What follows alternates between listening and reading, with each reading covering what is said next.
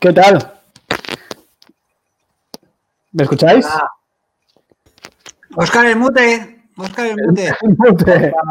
No aprendemos, Ah, ¿eh? Ahora, el que tengo el mute soy yo, desde luego. Por no salir hablando en Welcome, el que tengo el mute soy yo. Bueno, bienvenidos a, a ya estamos aquí. Bueno, eh, hoy una, una- un día más con, con, con mi sección, con Miguel Lau, y hoy vamos a hablar de, de Glenn que es un cantautor irlandés, que para la gente que no lo conozca, para los seguidores de U2, me imagino que muchos ya lo conoceréis, pero bueno, es el chico este de barba que sale en Grafton Street en Navidades cantando con Bono en Nochebuena, pues él es.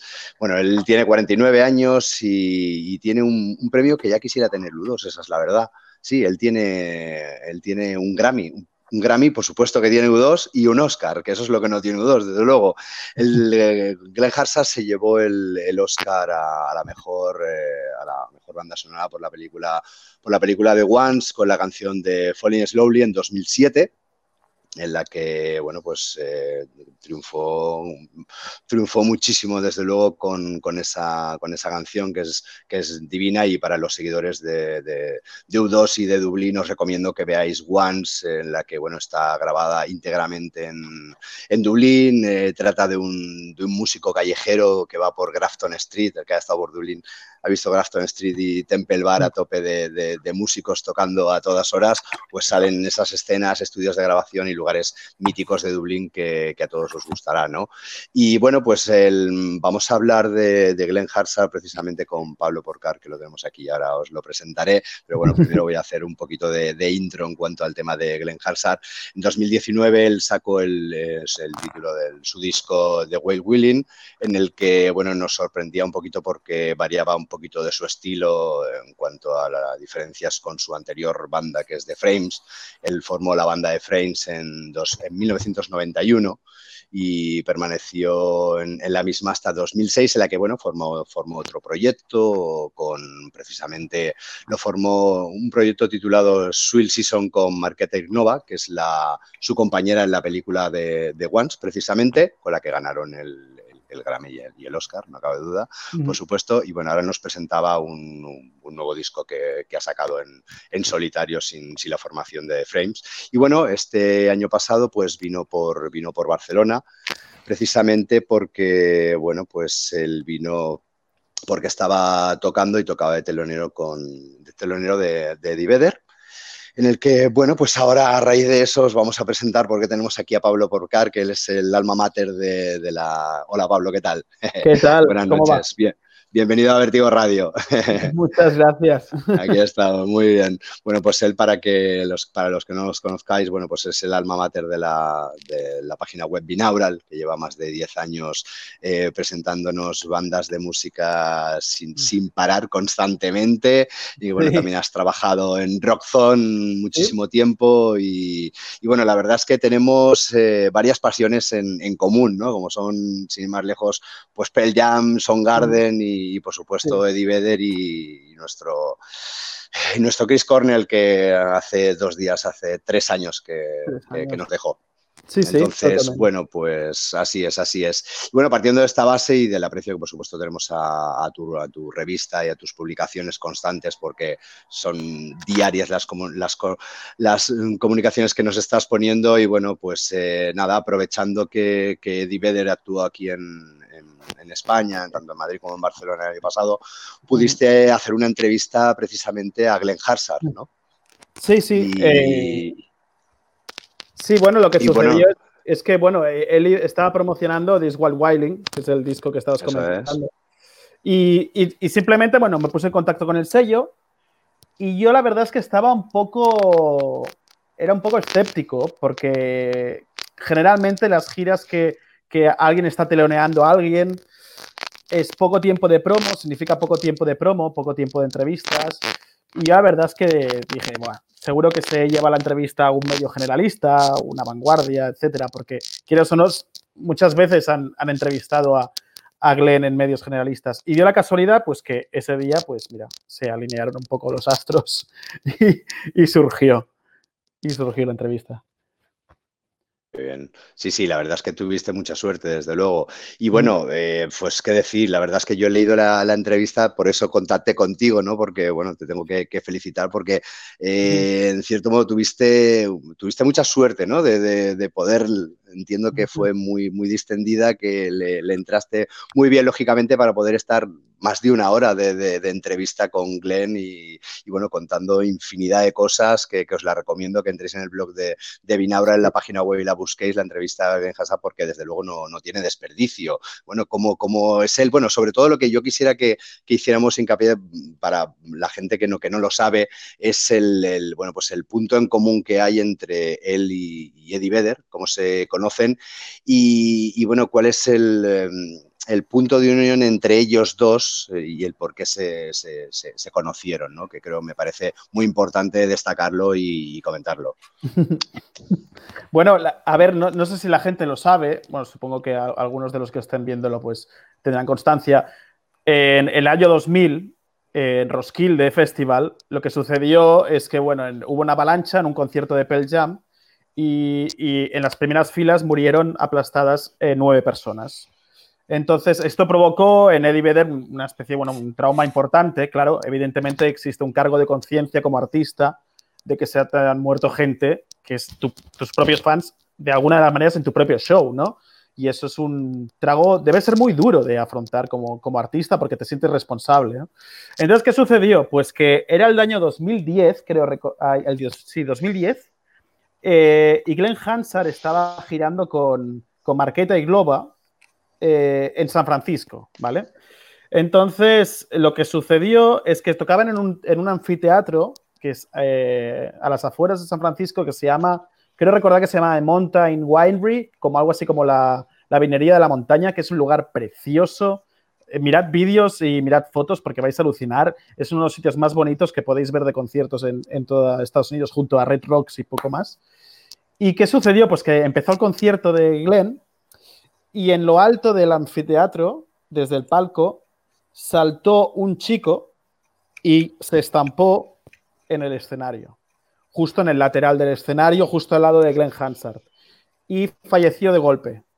¿Ok? Eh, se ve que perdió la vida de golpe. Eh, claro, evidentemente el shock que tenían el grupo y, Glenn fue descomunal, ¿no? Es, ostras, ha muerto alguien.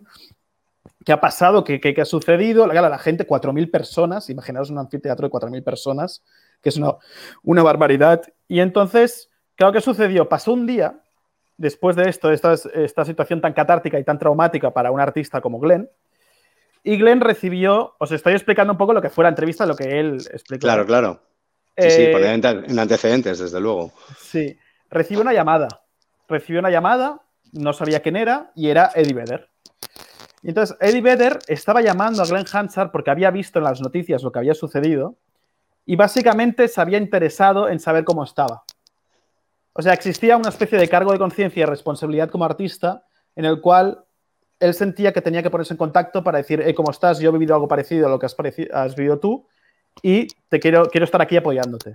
Entonces, la, magia del asunto y, algo que, realmente eh, es un elogio total hacia Eddie Vedder y que es, de admirar, es el hecho de que estuvo pendiente de Glenn Hansard día tras día durante todos los primeros días posteriores al concierto. Cada día, a la, creo que, decía hacia la misma hora, le llamaba para saber simplemente cómo estaba.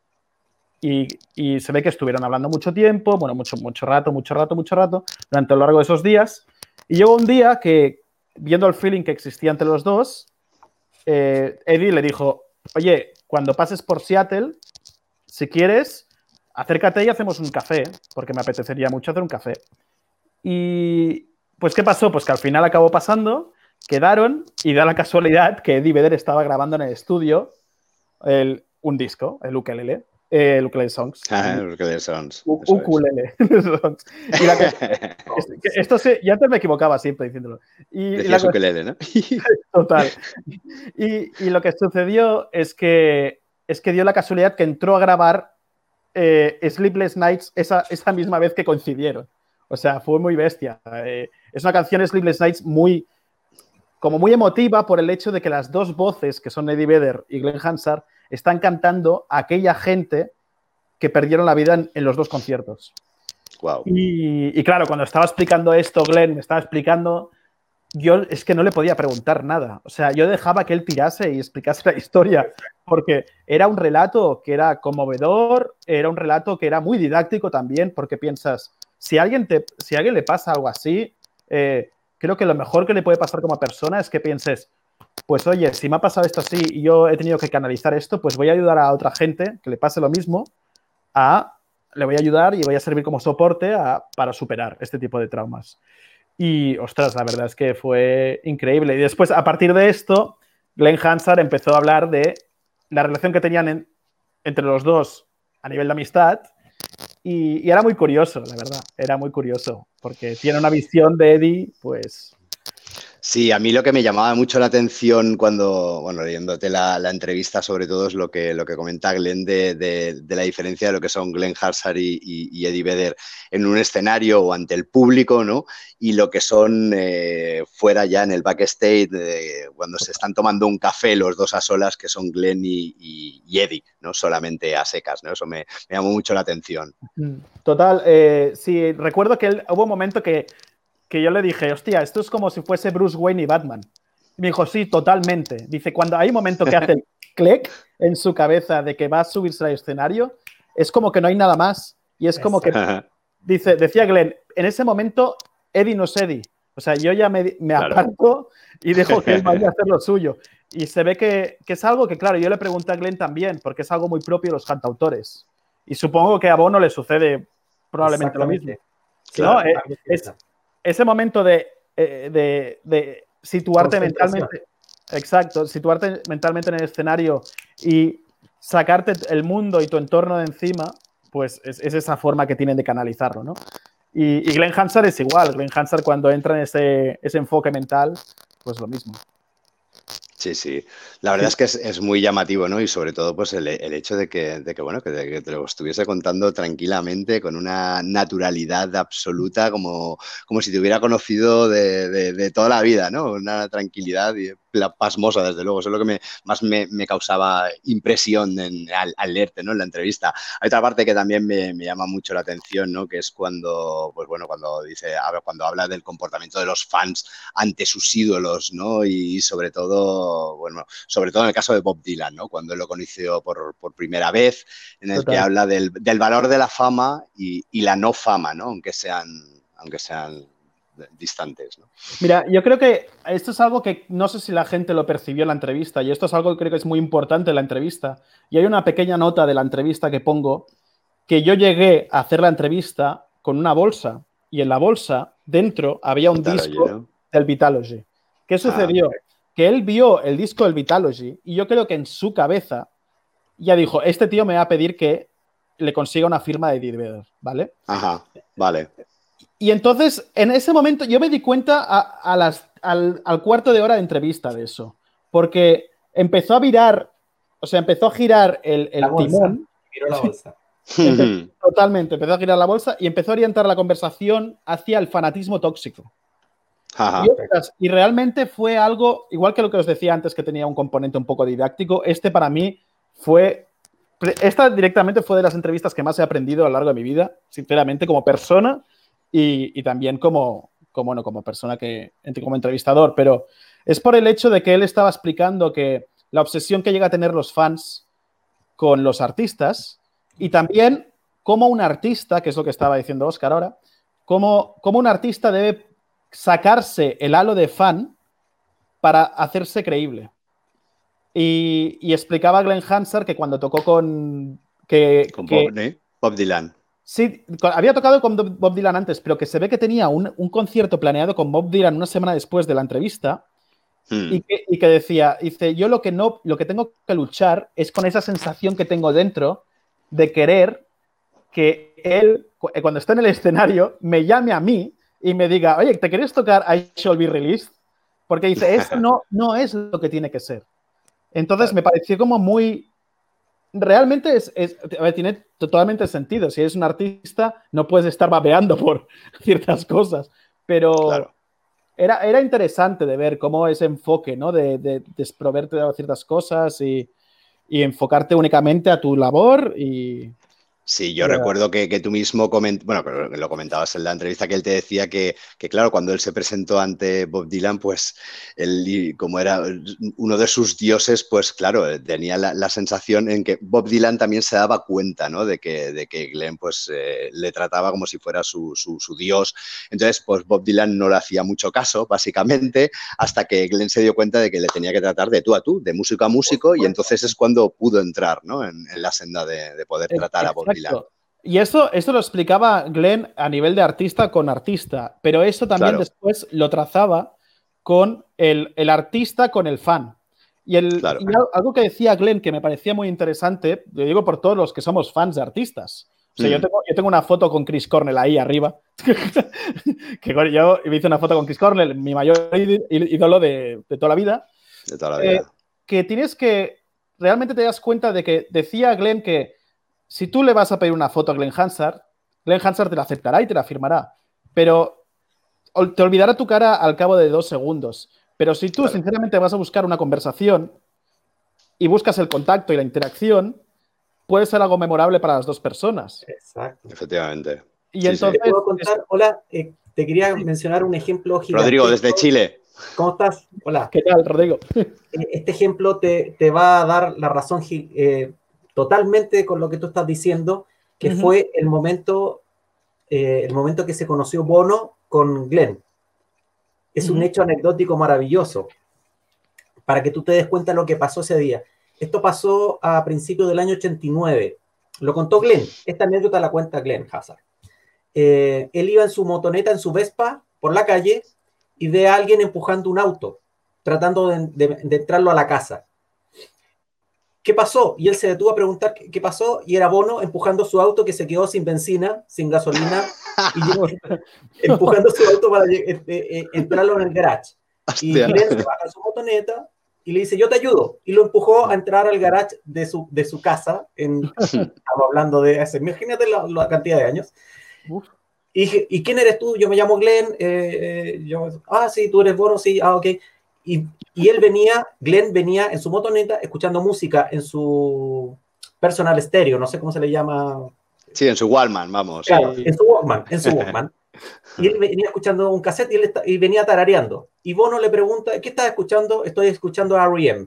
R.E.M. le dice, ¿cuál, eh, el, disco Green, que ha salido hace poco, y me encanta R.E.M. Pero si R.E.M. a mí también me encanta, ¡pum! Nació la amistad.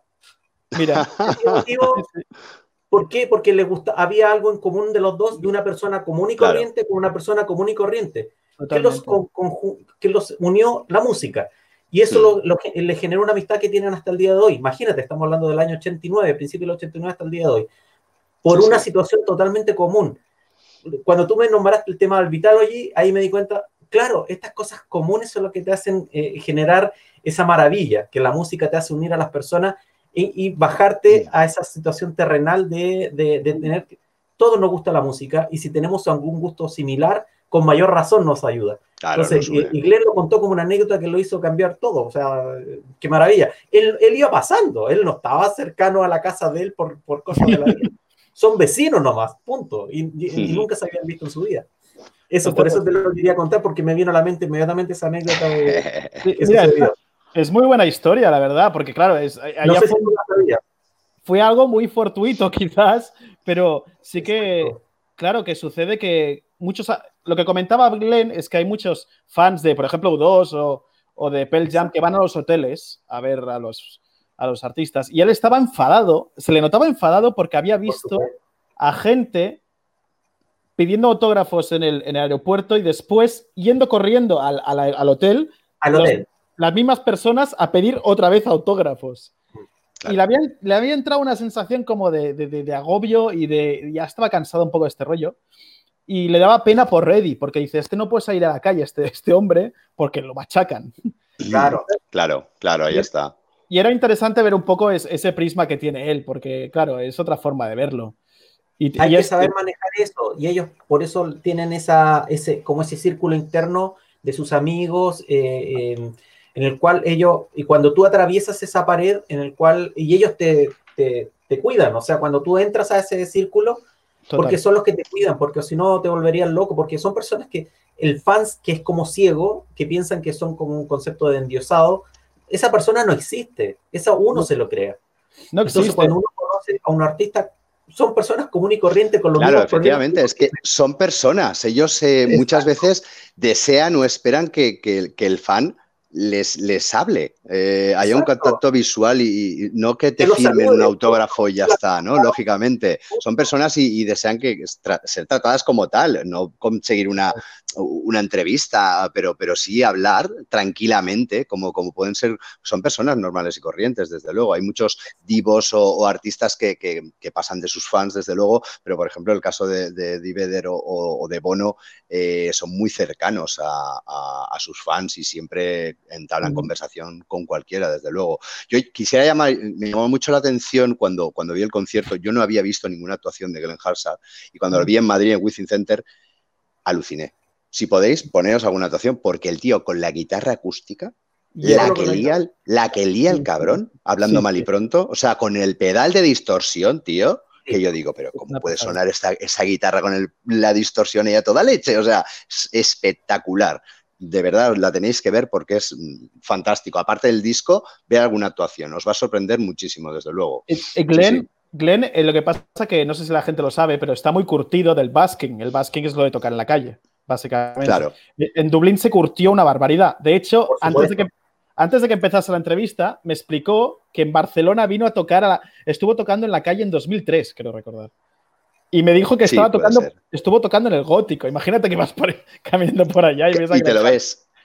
claro, efectivamente. O sea, flipante. Sí, es que, es que la cultura que hay en Dublín, desde luego, no sé si tú habrás estado, eh, Pablo, pero mm, has estado, ¿no? Porque todo lo conoces. Temple Bar, o sea, cada 3, 4 metros hay, hay, hay músicos tocando en, la calle. Es una pasada la cantidad de, músicos que hay y, están mm, mm, compenetrados totalmente con las personas que están pasando por allí. Y es una fusión total de lo que es la ciudad con, la música. Pueden tocar lo que sea, pero están ahí, peregnes, ¿no? Es, una pasada que, que no se ve mucho, desde luego, en, otras ciudades, pero ahí en Dublín está muy arraigada la, música con, la gente, desde luego. Sí, sí, y va, a escenas. Bueno, después hablamos de Inhaler, ¿no? Pero Inhaler ahora hay como un mm. también en la, música irlandesa, que es algo muy bueno. Y, claro. existe mucho sentimiento de comunidad, eso me he fijado mucho. En, y, ha vuelto un poco ese rollo ahora en, en, Dublín y en las cercanías.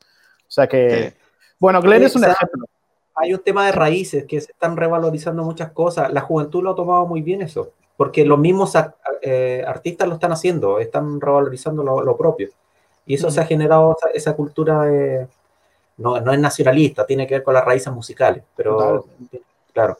Sí, sí, sí. Y Glenn lo ha hecho muy bien con eso porque él perfectamente podría eh, dedicarse, no sé, a la, música folk únicamente, como focalizarse en eso, y no lo necesita porque él busca eh, hartos orígenes. Y es súper bueno. amigo de Bono, uff. Eh, eh, entonces, a mí me, impresiona el, Yo creo que por su sencillez como, como persona, él, eh, se ha quedado con muchos buenos artistas que tienen esa misma forma de ver la vida. Y eso, claro, yo no soy vivo, yo soy una persona y seamos amigos, punto.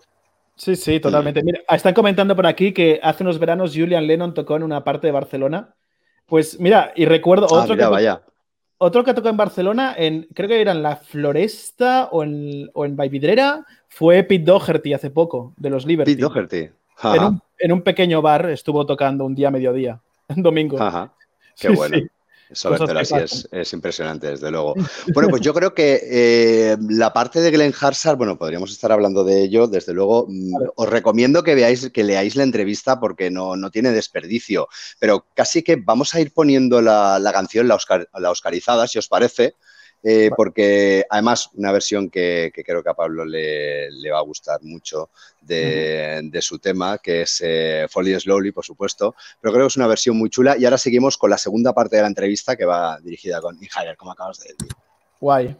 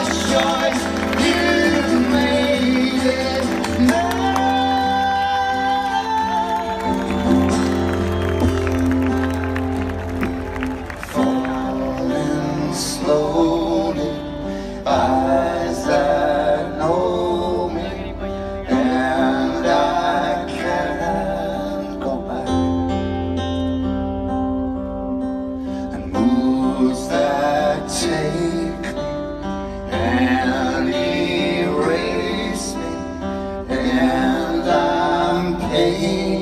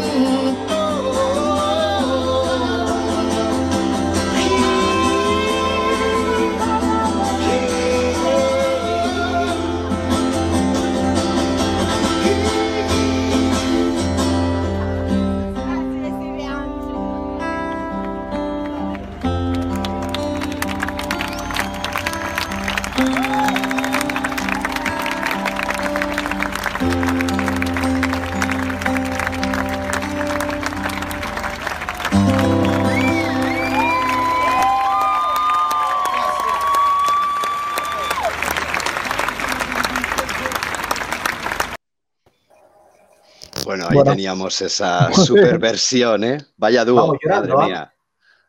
Vaya dúo, vaya dúo. Habéis visto la, chica del final estaba súper emocionada, ¿eh? Sí, sí, sí, le, vamos, le faltaban las lagrimillas solamente. Madre mía. Sí, la verdad es que es una gran versión. No, no me cabe duda que se llevaron el Oscar y, con méritos propios, desde luego. Os invito de nuevo a que, a que veáis la película de Once porque está, merece la pena, merece la pena verla, desde luego.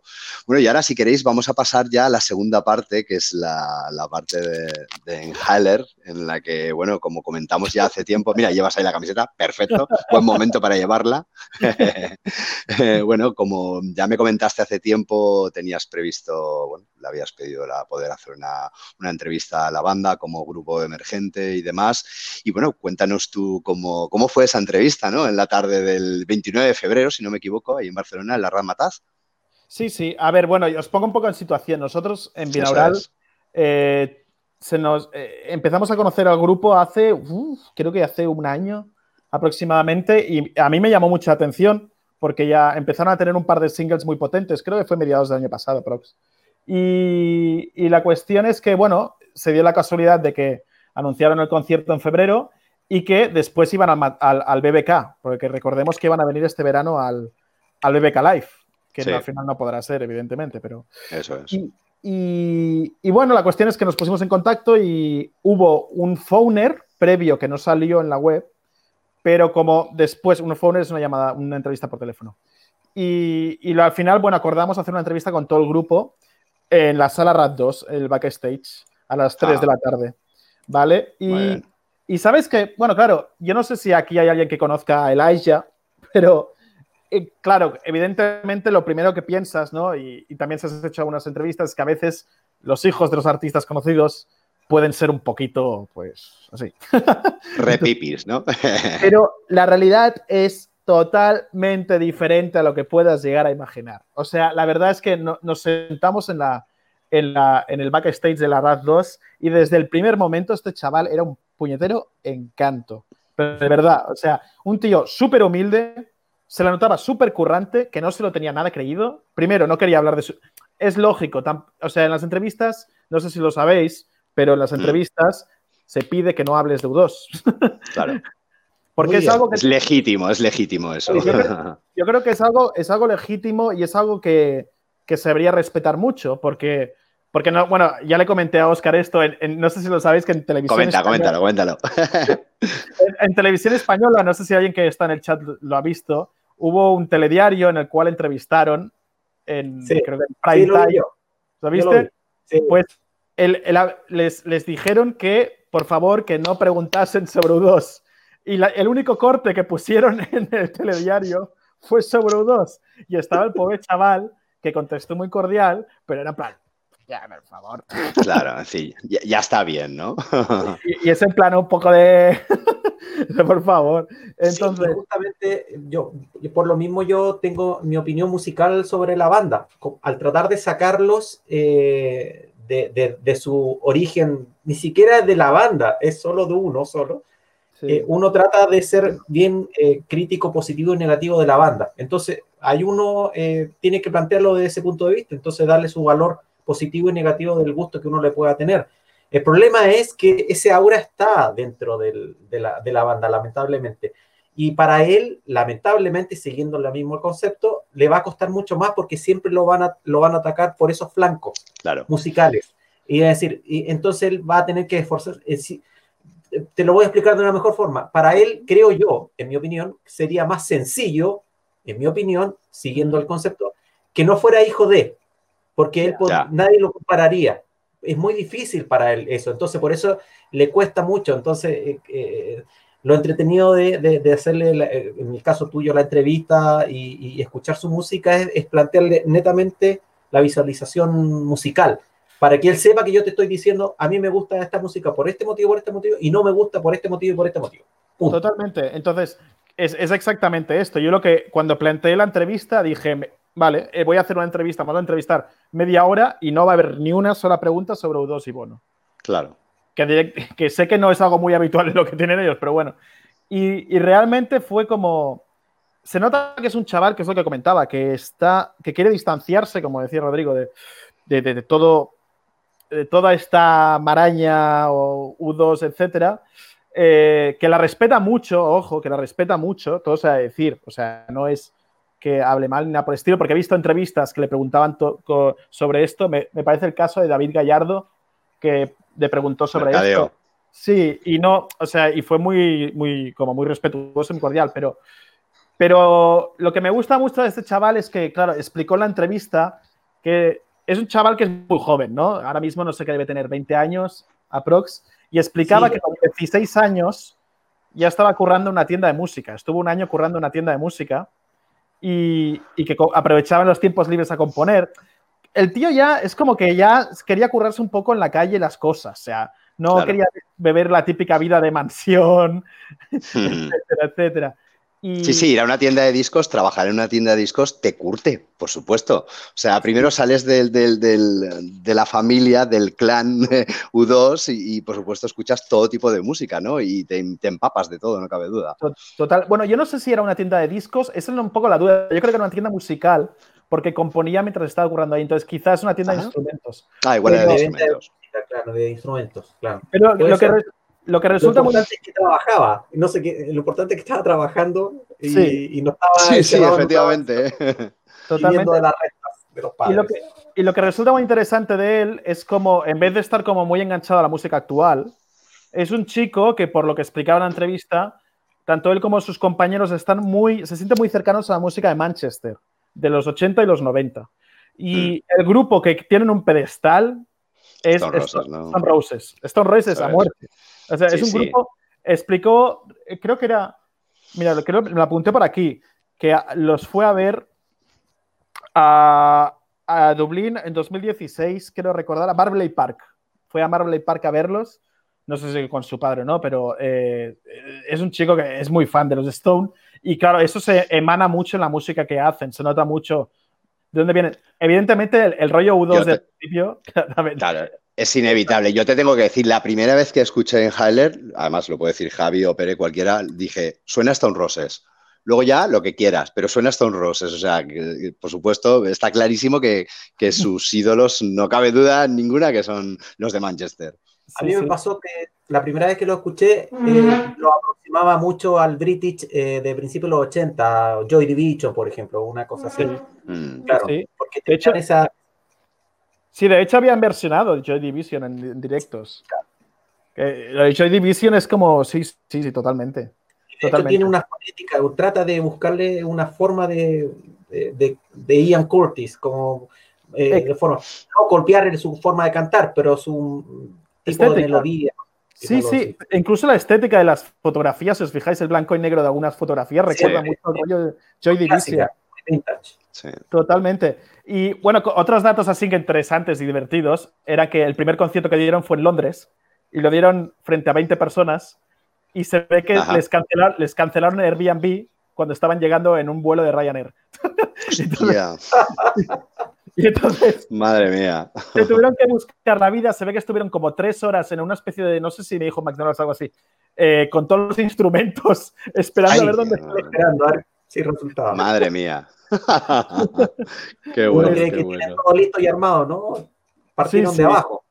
Partieron de abajo, el primer concierto de 20 sí, sí, totalmente. Claro. ahora, claro, ¿qué ha pasado? Que claro, lo que también comentaba Rodrigo es que, claro, también les, les ayuda, les beneficia el, el, hecho de ser, evidentemente, el hijo de. Entonces, claro, quiero decir, primera gira, no tienen el LP aún, que por cierto, creo que ya más o menos se puede decir. El LP, a mí me dijeron cuando fue esa entrevista que, iba que tenían previsto sacarlo a finales de verano y en, o en otoño, aprox. O sea, el, segundo semestre.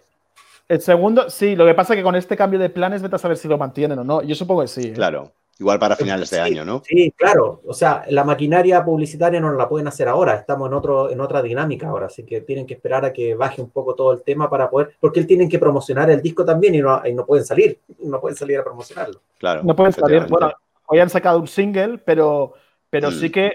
Y ah, resultaba, interesante, estaba resultaba interesante esto de cómo ahora mismo han tocado en Japón, que decían que, algo curioso también de Japón, de que cuando estaban en el backstage se quedaron acojonados, porque claro, ellos están acostumbrados a un público ruidoso, un público incluso de hacer mosh pits, ¿sabes? Y se, se encontraron con que no escuchaban nada. dicen, no escuchamos nada. Entonces, cuando dicen, ¿pero, qué está pasando? Entonces, cuando subieron al escenario, Se ha ido. Todos, todos, estaban callados, nadie decía nada. Dice, era alucinante. Después se volvieron locos, pero estaban todos callados justo antes de salir. A todos les ha pasado a los que han visitado en, Japón. Es muy extraña la sensación. Yo me acuerdo cuando lo, han dicho todos los famosos, desde John Lennon, cuando fueron los Beatles a Japón y terminaron una canción, cri cri. O sea, ¿qué, pasó? Hombre, es que hasta hace bien poco los conciertos en Japón eran todos sentados. Claro. Todos, eh, o sea, hasta hace bien poco, es así. En su TV de, YouTube, el 93, eh, sí, el 93, eh, raramente estaba los asientos y la gente sentado, imagínate, un concierto de YouTube, TV, sentado viéndolo, o sea, era como extrañísimo. Inconcebible, desde luego. ¿Qué hizo Bono? se bajó del escenario, literalmente, se bajó del escenario a levantar a la gente, literalmente lo hizo. qué bueno. los guardias decían, tranquilo, le decían, los guardias japoneses A Bono, no a, no a, los fans, ¿no? A Bono, tranquilo, tranquilo. claro, decían a Bono, no, El mundo al revés. Así es, así es. Anecdotario, por favor, maravilloso. Muy bien. Bueno, ¿y qué más, qué más te contó Ilaya? Bueno, Ilaya, toda la banda, vamos. Curiosidades varias. Eh, hablamos de, ídolos musicales. Y, y, bueno, evidentemente, pues claro, salió lo de Stone Roses, pero que decían que los, los artistas que más ilusión les ha hecho conocer fueron al cantante de Idols, no sé si conocéis Idols, que es un grupo británico muy bueno de ahora, eh, que conocieron a, en el, a Joe Talbot, que es el cantante en Puckle Pop, que es un festival. Después conocieron a Noel Gallagher, que hizo, hacía gracia porque decían que, hostia, que estaba, que les imponía muchísimo. Dice que era majo, pero que les imponía una barbaridad, que claro, no se querían ni acercar, ¿sabes? Y, y a Elijah también, Elijah en particular comentó que estaba yendo a un concierto y entró a una tienda vintage que había justo al lado y coincidió con Julian Casablancas y no sabía qué decirle. Se ve que se quedó congelado. Hostia, normal. De los Strokes. Julian Casablancas de los Strokes. De los Strokes, qué bueno. Madre mía, eso sí que es curioso, ¿eh? mira, quiero cerrar la entrevista con, con Oscar eh, haciéndote una pregunta eh, técnicamente musical de ellos, porque hemos hablado mucho del concepto anecdotario de, de, de, la banda de Dublín.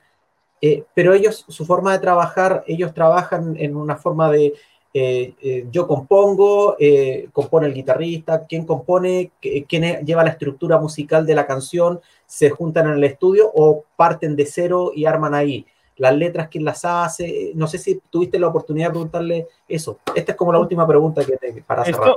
un poco, un poco fue el hecho, yo creo que existe una especie de vertiente democrática en el grupo en el cual cada uno va añadiendo como diferentes factores y, creo recordar, no sé si lo tengo claro, pero creo que Elijah estaba como al cargo de las letras, pero, pero creo que está la cosa un poco, realmente lo unifican todo y uno de los puntos clave del grupo, que si, no, si lo habéis visto en directo probablemente lo reconozcáis, es Josh, que es el, guitarrista, que es el, cuando entró él en 2016 es cuando el grupo empezó a, a crecer. A levantar. Sí, porque realmente antes ya se conocían el resto, pero cuando entró Josh es cuando. Es el chico de las rastas, el chico más Sí, y, sí, y, y, se nota que, pese a que tiene una actitud como más pasota en general, porque es muy, es muy de perderse en otras cosas. A su aire. Sí, el tío le da mucho brillo a las canciones. Eso sí, eso sí, el batería, os digo, si alguna vez algún fan de U2 conoce a los, los del grupo, que conozcan a la batería, que es la cosa más maja del mundo. ¿eh? en serio. Sí, sí, sí, es un cachondo, pero un cachondo acabado. Muy bien, perfecto.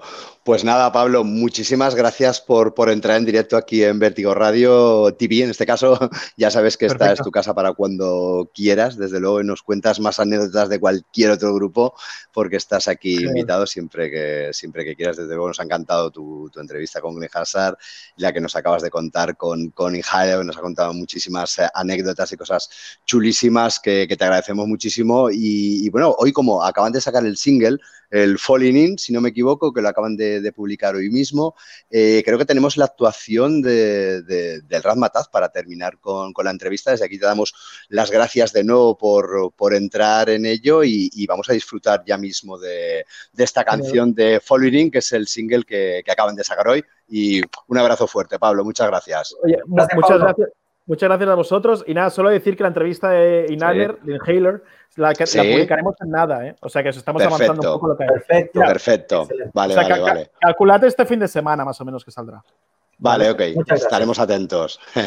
Muchas gracias. Venga, muchas gracias. Gracias, Rodrigo. Hasta Gracias. Chao.